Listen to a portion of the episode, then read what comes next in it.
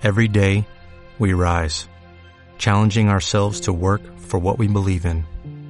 At U.S. Border Patrol, protecting our borders is more than a job, it's a calling. Agents answer the call, working together to keep our country and communities safe. If you are ready for a new mission, join U.S. Border Patrol and go beyond.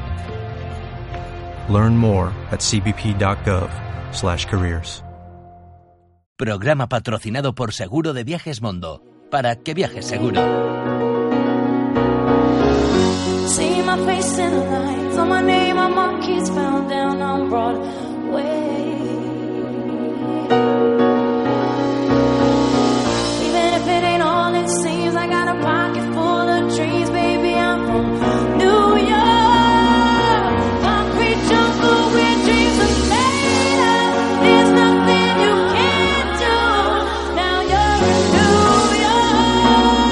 Clara Strems del blog de las sandalias de Ulises y hoy vamos a viajar con Mondo.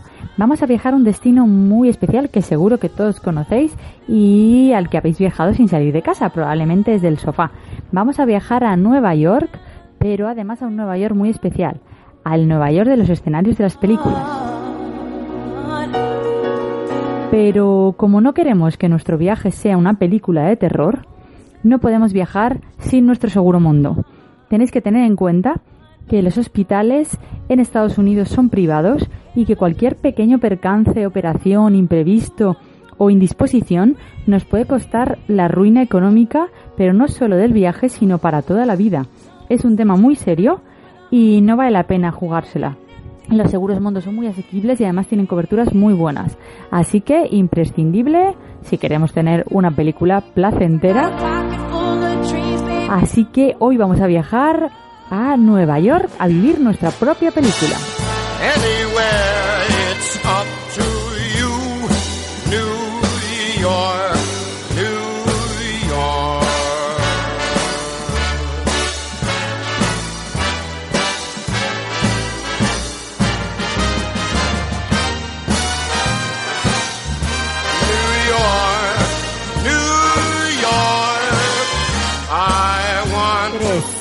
2, 1. Sonido de claquetas. Si hay una ciudad que está vinculada al cine, esa es sin lugar a dudas Nueva York. Allí se han rodado miles y miles de películas, muchas más de las que hayamos visto quizá, y los escenarios nos van a resultar muy familiares nada más aterrizar. Vamos a ser capaces de reconocer la mayoría de edificios y calles, y estamos tan familiarizados con sus nombres como si ya hubiéramos visitado la ciudad. Todos sabemos cuál es el barrio de Harlem, el Bronx, Brooklyn, eh, la Quinta Avenida, por supuesto, el Central Park, Flatiron Building, museos, además de barrios, zonas. Nos resulta todo muy conocido porque lo hemos visto en muchísimas películas y en muchas series. Eh, Manhattan está tan dentro de nuestras casas y nuestra memoria que nos resulta fácilmente reconocible. Pero no son solo las películas que se han rodado ya, sino que nada más aterrizar y empezar a pasear, veremos que se siguen rodando cada día muchísimas películas.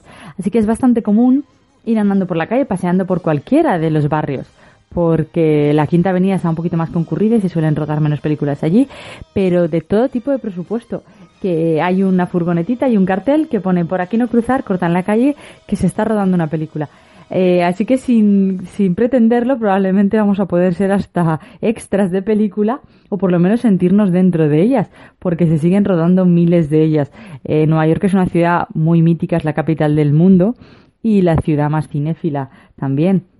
Así que no solo seremos capaces de reconocer cada uno de los edificios cuando los veamos desde lejos, como si ya hubiéramos estado, sino que además seremos capaces de vivir nuestra propia película a nuestro gusto, recrear aquellas escenas de las que más nos han gustado o incluso llegar a ser extras por accidente de alguna que se esté rodando. Eh, en Nueva York pasa de todo y puede pasar de todo. Así que no hay mayor eh, experiencia que poder crear y recrear tu propia película en esta increíble ciudad. Eh, bienvenidos a Nueva York, la ciudad del cine.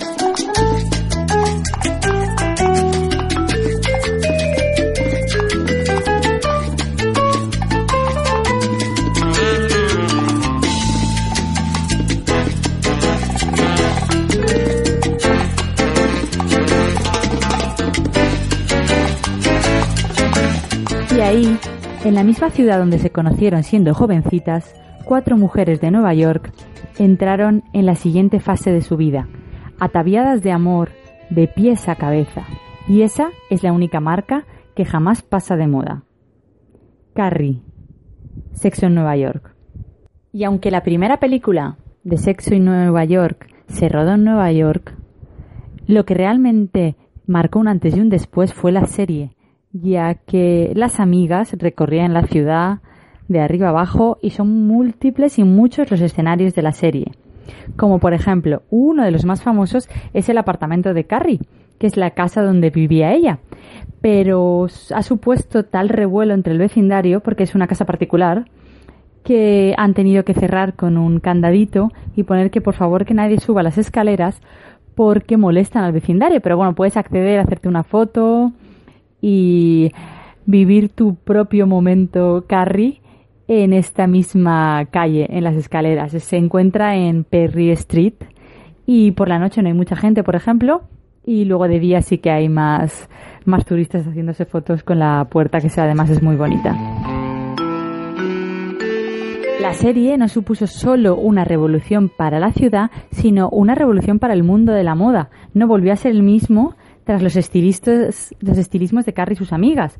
Eh, realmente a todas nos ha servido un poco de inspiración que se ponían cualquier cosa, lo combinaban de cualquier forma y quedaba estupendamente, aunque bueno, detrás de este cualquier cosa había mm, bastantes estilistas. Entonces, como fashionistas no puede faltar la Quinta Avenida donde están las tiendas más lujosas de la Gran Manzana y eh, la calle que ellas se recorrían de arriba abajo cargadas de bolsas y con taconazos impresionantes de Manolo Blahnik. Es un punto imprescindible no solo de Sexo en Nueva York, pero prácticamente de todas las películas y por supuesto cualquier persona que vaya a Nueva York. Es imposible no pasar por la Quinta Avenida. Y nos vamos a poner muy dulces porque no se puede hablar de sexo en Nueva York sin hablar de los cupcakes de Magnolia Bakery. En esta pastelería eh, se reunían las amigas para tomarse los pequeños cupcakes y seguir hablando con un café juntas. Bueno, tal llegó a ser la fiebre que eran muchísimas las colas para poder vivir el momento sexo en Nueva York y poderse tomar un cupcake allí. Impresionante. Habrán abierto varias tiendas y ya las colas no son las mismas, pero la verdad es que eh, impresiona solo una pastelería por salir en la serie pueda producir este fenómeno. Y yo he de decir que la verdad es que tuve una suerte increíble. Yo viví mi propio momento sexo en Nueva York en Nueva York. Yo en uno de mis viajes a Nueva York fui a Broadway a ver una obra de teatro en la que actuaba eh, el marido de Sarah Jessica Parker. Y en Broadway, una vez acaban las obras de teatro, los actores salen a saludar a la gente y se ponen a hablar con ellos, les preguntan qué les ha parecido eh, la obra, si les ha gustado, eh, te, puedes hacer fotos con ellos y estar hablando con ellos. Y tardaban bastante y de repente vi un coche en la puerta del teatro y a través de la ventanilla del coche vi que estaba Sara Jessica Parker. Eh, bueno, la verdad es que yo no me corté mucho, no lo suelo hacer, pero no lo hice. Me acerqué al coche, le toqué a la ventanilla y la verdad es que fue encantadora, fue muy, muy adorable, porque no podía haber dicho nada. Yo fui muy suave, no fui, fui despacito, saludé así un poco con la mano y ella bajó la ventanilla del coche, iba en la parte de atrás, iba el, conductor, y luego ella en la parte de atrás, y sí que me pidió por favor que no le hiciera fotos porque el momento, ella solo había ido a recoger a su marido. Entonces el momento de protagonismo era de él y ella no quería robárselo. Claro, ella en los últimos años ha sido famosísima. Entonces, eh, ella solo estaba esperando a que él saliera pero sí que me dijo, pero nada, podemos hablar de lo que tú quieras. Y entonces empezó a, tuvimos una conversación bastante larga, la verdad, y que qué tal me estaba pareciendo la ciudad, que si me estaba gustando. Ella es una amante de Nueva York y una de los mayores iconos, no de moda solo, sino de lo que significa Nueva York en sí mismo, la modernidad y una ciudad cosmopolita y que no deja de cambiar, como ella y su personaje. Y fue encantadora, la verdad, estuvimos hablando, me preguntó si me había gustado, que qué había visto, que de dónde era. Y luego ya al despedirnos, de hecho me firmó un autógrafo en una revista, solo tenía una revista y justo la parte de atrás era eh, un anuncio de Ralph Lauren. Y ella me dijo, ¡ay, qué gracia! Justo te estoy firmando un anuncio de moda. O sea, ella sabe realmente que su personaje está muy vinculado a la moda y entonces fue encantadora y se despidió ya así en castellano y me dijo, en castellano, sigue disfrutando de la ciudad, tal, de mi ciudad. La verdad es que fue como, ostras, yo estaba impactadísima que fuera tan accesible. Y es encantadora, así que no es solo el personaje, sino ella como persona, eh, adorable. Así que yo también viví mi propio momento sexo en Nueva York y es que en Nueva York vivir tu propia película es posible en cualquier momento.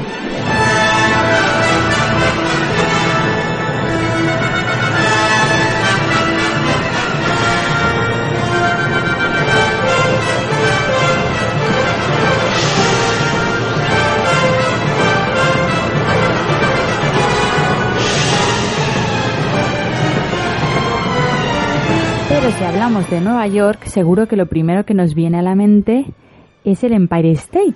Es el edificio más icónico de la ciudad y que sale en muchísimas películas. Mm, estaría por decir que no hay película sobre Nueva York en la que no aparezca el Empire State. Pero si hay una que está muy vinculada a este edificio es la película King Kong. Claro, cuando él empieza a trepar por fuera y subiendo hasta arriba del todo, yo pienso que él decidió subir por fuera por varios motivos. Uno, aparentemente no cabía en los ascensores y dos, le debió parecer muy caro el precio subir hasta el mirador, que ronda entre unas cosas y otras los 40 dólares. Pero bueno, volviendo a la película, él sube por fuera, trepa y realmente se ve desde el aire toda la ciudad de Nueva York y por supuesto el edificio más protagonista es el Empire State. Pero desde hace muy poco además han querido recrear esto y dentro del Empire State han creado una exposición que se puede visitar en la que se recrea totalmente la película de King Kong, incluso sus manos gigantes eh, metiéndose por dentro de los cristales, él mirando eh, a través de las ventanas. Realmente es como si estuvieras viviendo la película King Kong dentro del edificio, totalmente. Eh, además de esto, de la película King Kong, claro que realmente es la más simbólica y la más vinculada al edificio, en esta exposición también han recreado toda la historia del Empire State. Hay fotografías de su construcción, de cómo fueron los primeros pasos, los primeros visitantes, digamos que recorres la historia del edificio. Y además eh, hay también un apartado dedicado a todas las películas que se han rodado en el edificio o en las que aparece el edificio. Eh, además de ser uno de los edificios más importantes de Nueva York, es uno de los más conectados con el cine neoyorquino. Es un símbolo de la ciudad totalmente. Y además es muy bonito.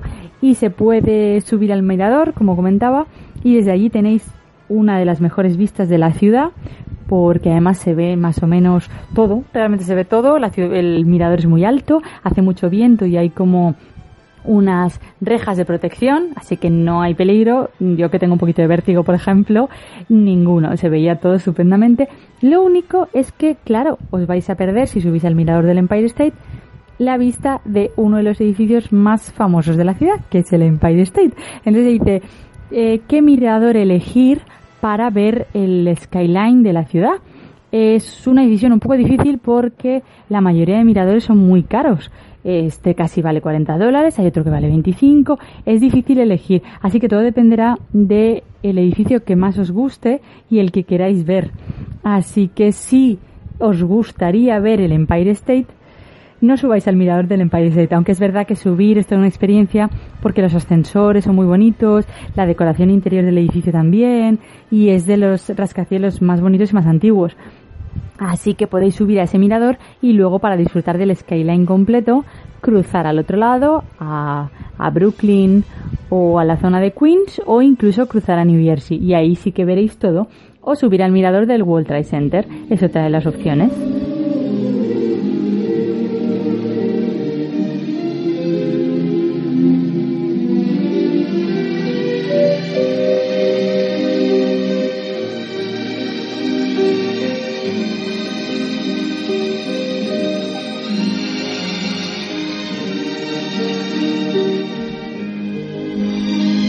York, Nueva York.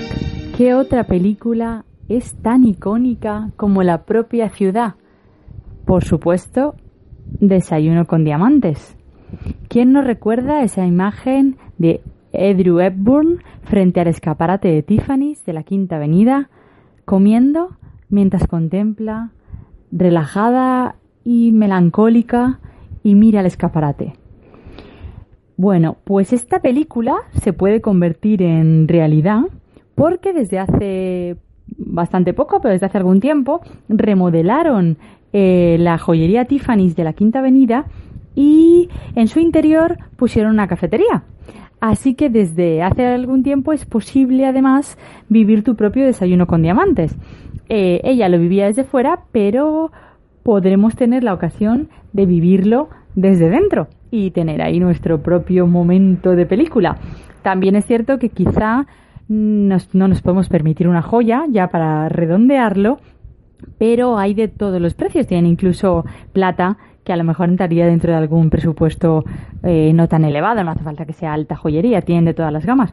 Pero si no nos apetece comprarnos una joya, podéis tomaros un café o comer.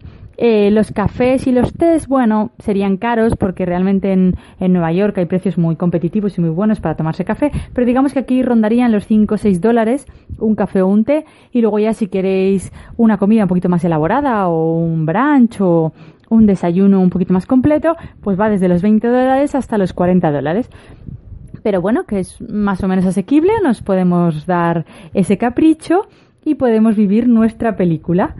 Eh, porque realmente esta es una de las películas más famosas. No sabría yo decir si casi más la película que las propias joyas en sí mismas están muy vinculadas.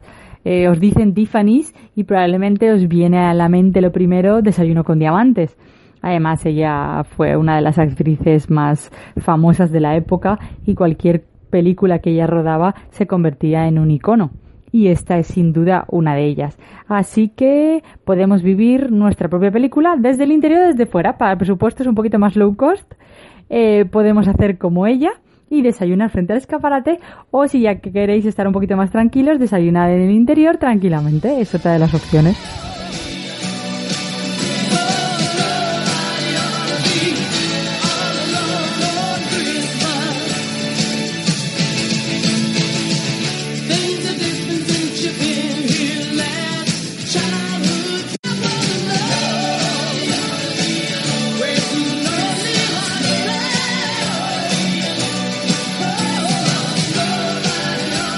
Y una época del año en la que Nueva York es muy especial, es en Navidad.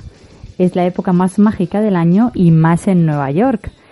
Y eso lo sabe muy bien Kevin de Solo en Casa 2, ya que en esta película, por otro accidente, despiste y malentendido de sus padres, aparece en Nueva York y pasa allí las Navidades. Afortunadamente, esta vez cuenta con la tarjeta de crédito de su padre pero el jovencísimo Macaulay Culkin recorre solo toda la ciudad, huyendo de los ladrones, aunque las imágenes más famosas de la película se rodaron en el Hotel Plaza, que es donde él pasa los días y donde duerme mm, con todo lujo. Entonces, en esta película, una de las, de las curiosidades es que aparece Donald Trump, el actual presidente de los Estados Unidos. Kevin se choca con él bueno, no le para para preguntarle si por los pasillos del, del hotel. Y entonces Donald Trump se gira y le dice, gire por ahí y ya está. Esto que parece un cameo anecdótico era uno de los requisitos que Donald Trump ponía para rodar en sus, en sus instalaciones. Digamos que el Hotel Plaza en aquel momento era suyo. Y uno de los requisitos que él ponía, además de todo el papeleo, era aparecer en sus películas. En la mayoría de ocasiones lo que hacían era grababan las escenas que normalmente costaba mucho repetirlas porque se hacían 300 tomas, era mucho más complicado que con los actores normales porque además él era muy puntilloso y quería salir así, salir bien y perfecto y en la mayoría de películas lo que hacían era en la versión final la cortaban y nunca llegaba a aparecer Donald Trump. Pero en esta película como ah, no les pareció destacable, no quedaba mal y mantuvieron esa escena.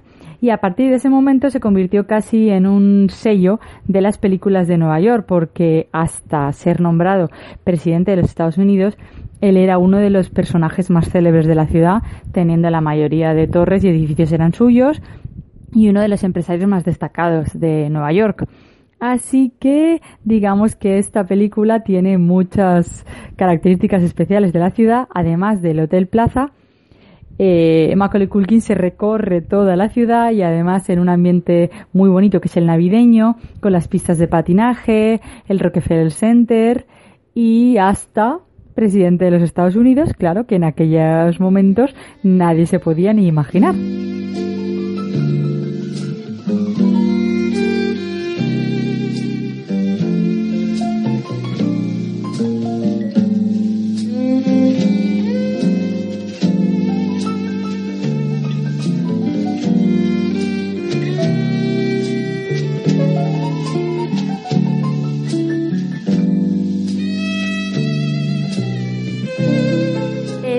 Era tan duro y romántico como la ciudad que amaba.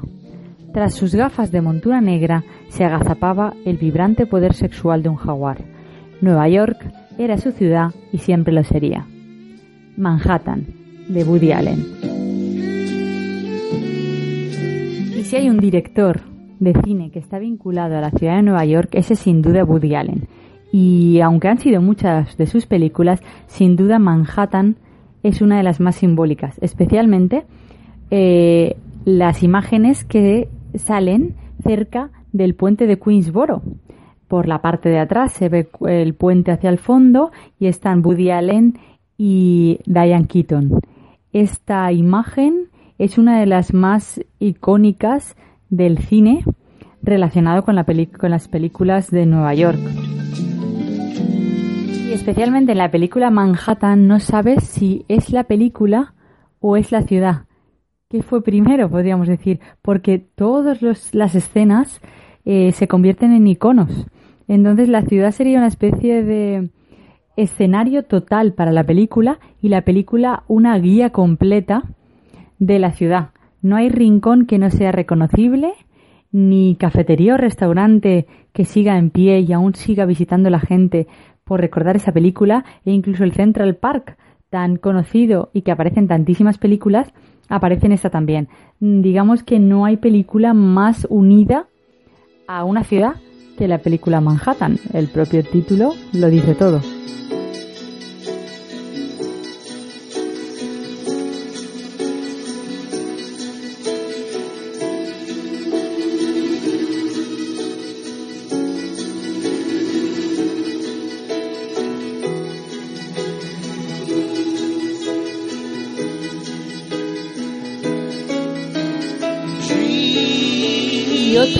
De película es el café más famoso de Nueva York. Además, así es como se denominan ellos mismos. Estoy hablando del Café Lalo, en el que se grabó la película Tienes un email de Tom Hanks y Meg Ryan. Este café tan famoso se encuentra en el Upper West Side y se grabó la película en 1998. Ha llovido mucho desde entonces, pero el café está prácticamente igual. De hecho, podéis entrar y recrear totalmente las escenas como cuando ella está esperando a que él entre en la cita y está sentada. Eh, las sillas son las mismas, lo que pasa es que estará probablemente mucho más lleno y además cuando él se pasea cerca del mostrador con las tartas, el mostrador sigue estando igual, eh, el ambiente es el mismo, sí que es verdad que puede haber cambiado un poquito porque al final tiene que renovarlo un poco, ha pasado mucho tiempo, pero sí, sí es el mismo, de hecho después de la película eh, la cafetería se siguió llenando bastante, pero bueno, es un clásico. Y no es solo una cafetería para tomar tartas y pasteles o café, también para comer. Eh, tienen platos bastante variados y de precio está bastante bien, así que además de no solo poder recrear vuestra propia película eh, romántica, también es un ambiente encantador, es un, café con mucho encanto. Something lovers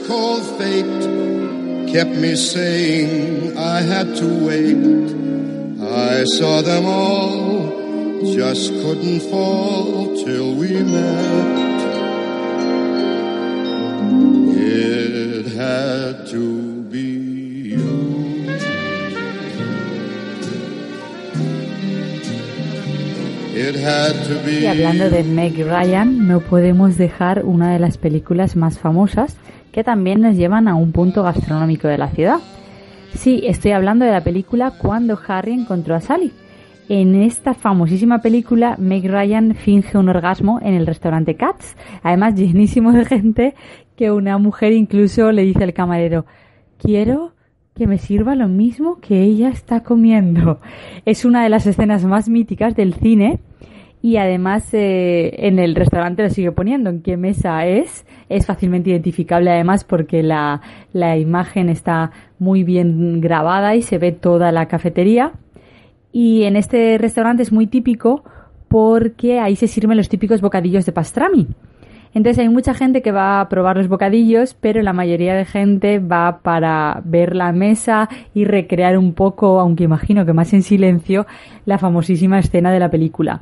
Pero está igual y se identifica muy fácil desde fuera porque además el nombre es muy grande y está totalmente igual que en la, que en la película y es uno de los atractivos cinéfilos de la ciudad de Nueva York.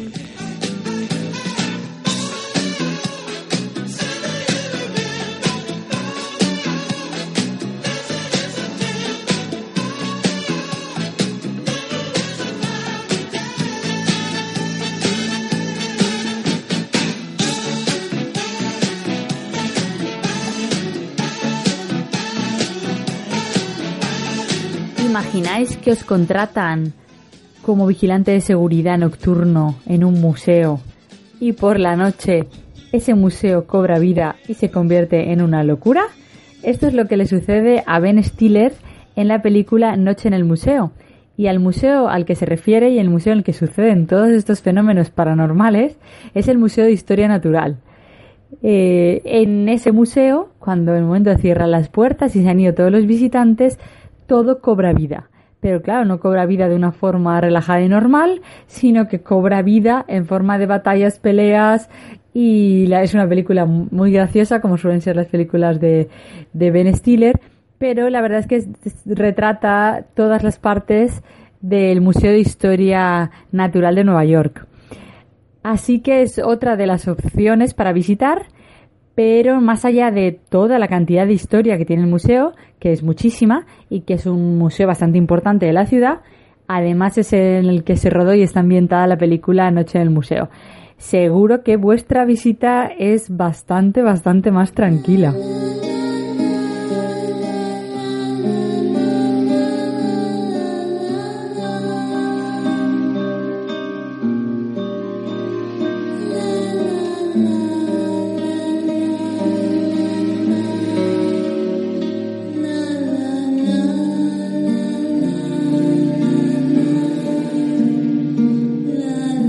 Hemos dicho que no queremos vivir una situación de película de terror en Nueva York, una de las películas de miedo más de culto que se han rodado jamás es La Semilla del Diablo.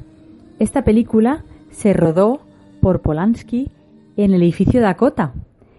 Y no solo, además de que él fue súper perfeccionista y muy obsesivo, y la verdad es que el rodaje más allá de la película en sí se ve que fue muy asfixiante y los actores acabaron agotadísimos psicológicamente, eh, hay una leyenda negra en torno a esta película. No quiero destriparla, pero esta película con tintes satánicos se dice que entra en la lista de las películas malditas, ya que años más tarde, además de la leyenda negra que la rodea y las circunstancias del rodaje, eh, se rodó en el edificio Dakota y allí, en su puerta, fue asesinado John Lennon. Y además, años más tarde, también vivió un mago de quien se dice que practicaba allí sus rituales. Así que más allá de la película de terror, digamos que todo el edificio Dakota, muy cercano a Central Park, eh, tiene un halo de misterio. Así que si a vosotros nos dan miedo las películas de terror, realmente esto es un peliculón y una obra de arte increíble. Eh, yo de momento no sé, creo que declino la oferta y más si es satánica, no lo sé. Pero bueno, también muy cerca del edificio Dakota eh, se encuentra en Central Park un homenaje a John Lennon. De hecho, hay una especie de mosaico redondito pequeño que pone Imagine y son muchas las tardes en las que mucha gente y muchos músicos van a tocar y a cantar canciones de John Lennon para recordarle. Así que aunque esta película fue rodada ahí, la película es muy antigua, pero es uno de los grandes films de la historia del cine, eh, también rodea la leyenda negra y le hace más hincapié además por el asesinato más tarde de John Lennon en el edificio de Dakota, que digamos que es más conocido por eso que incluso por la película.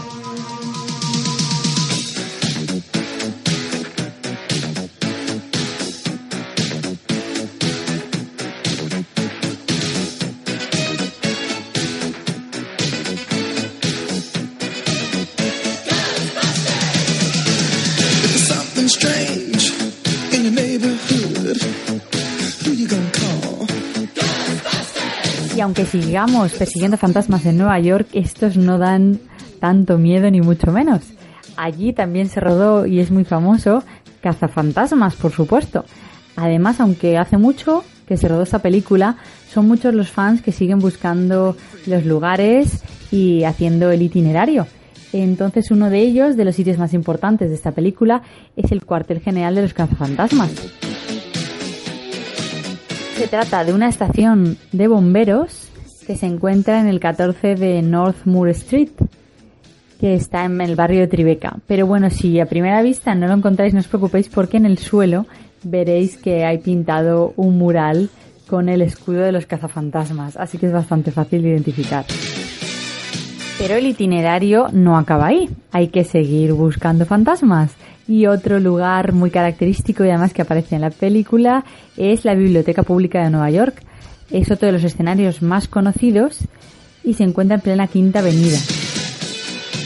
Allí además aparece el primer ectoplasma en la película.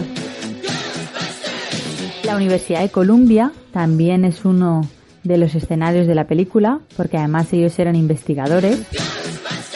Y por supuesto no podía faltar el edificio de los fantasmas, el Ghostbusters Building, que se encuentra en el número 55 de Central West.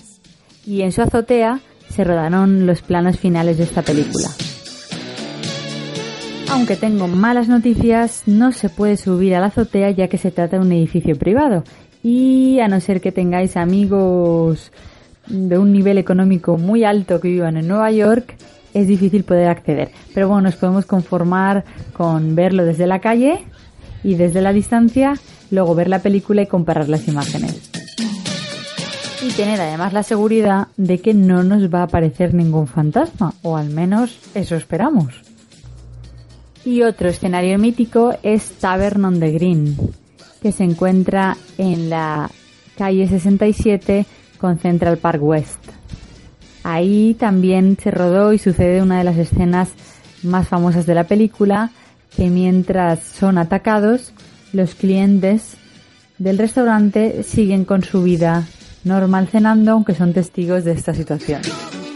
Y aunque son muchas más las escenas y los lugares, estos serían los más característicos e importantes de la película. Así que mi recomendación es que antes de poneros en situación y de preparar el viaje, la veáis con todo el lujo de detalles.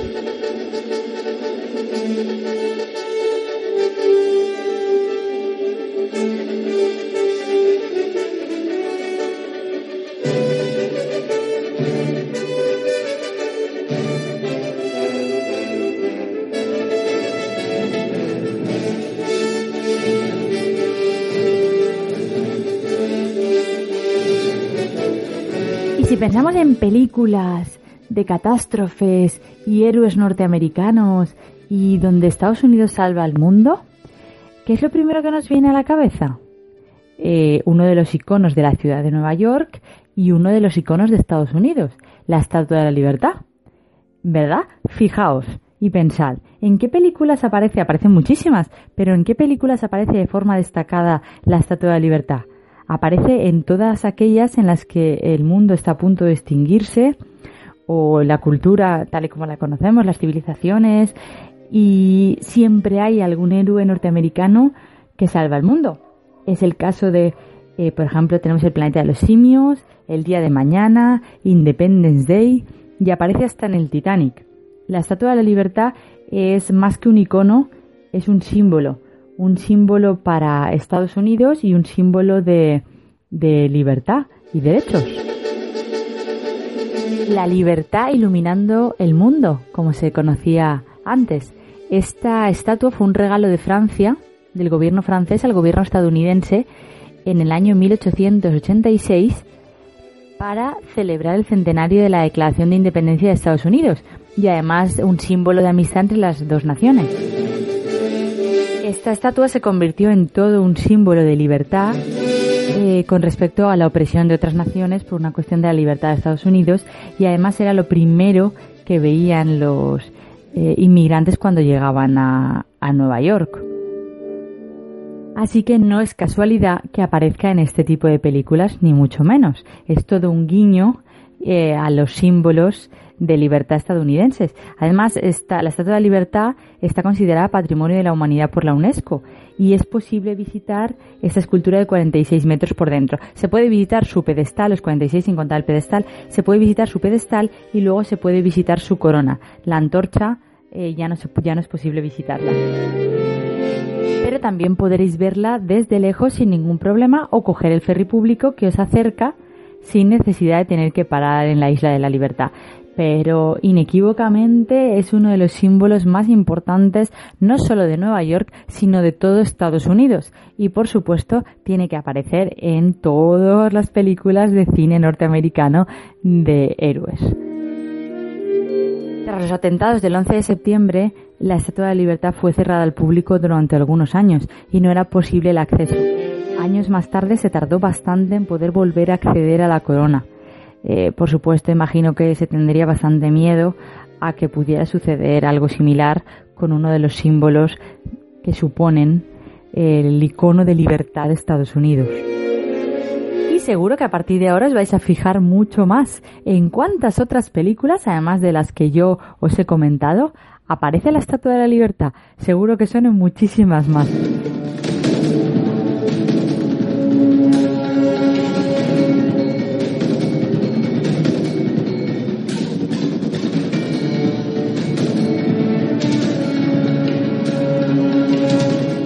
Espero que hayáis disfrutado de esta ruta tan de cine por la ciudad de Nueva York. Hoy hemos viajado con Mondo. Recordad que es muy importante viajar a Estados Unidos con seguro de viaje. Realmente siempre es importante viajar asegurado, pero a Estados Unidos, dadas sus circunstancias y que la sanidad es privada, es mucho más importante. Así que lo primero, además de no olvidaros de sacaros el ESTA, eh, por supuesto, contratar un seguro. Así que los seguros Mondo nos han llevado hoy de viaje a esta ruta tan especial en Nueva York. Espero que hayáis disfrutado mucho del itinerario. Seguro que ahora mm, veréis las películas con otros ojos y os fijaréis en cada uno de los rincones. Eh, soy Clara Strems del blog de las sandalias de Ulises y gracias por escuchar el programa de hoy.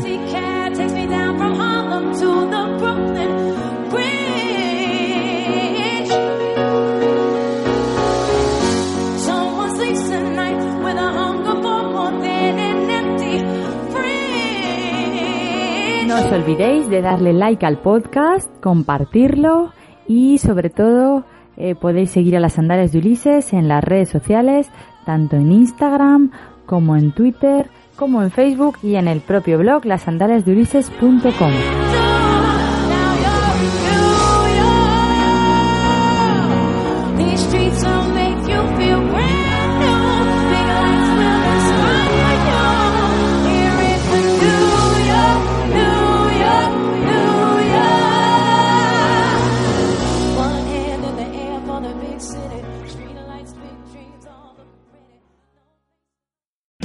O'Reilly Auto Parts puede ayudarte a encontrar un taller mecánico cerca de ti. Para más información, llama a tu tienda O'Reilly Auto Parts o visita oreillyauto.com. O'Reilly Auto Parts.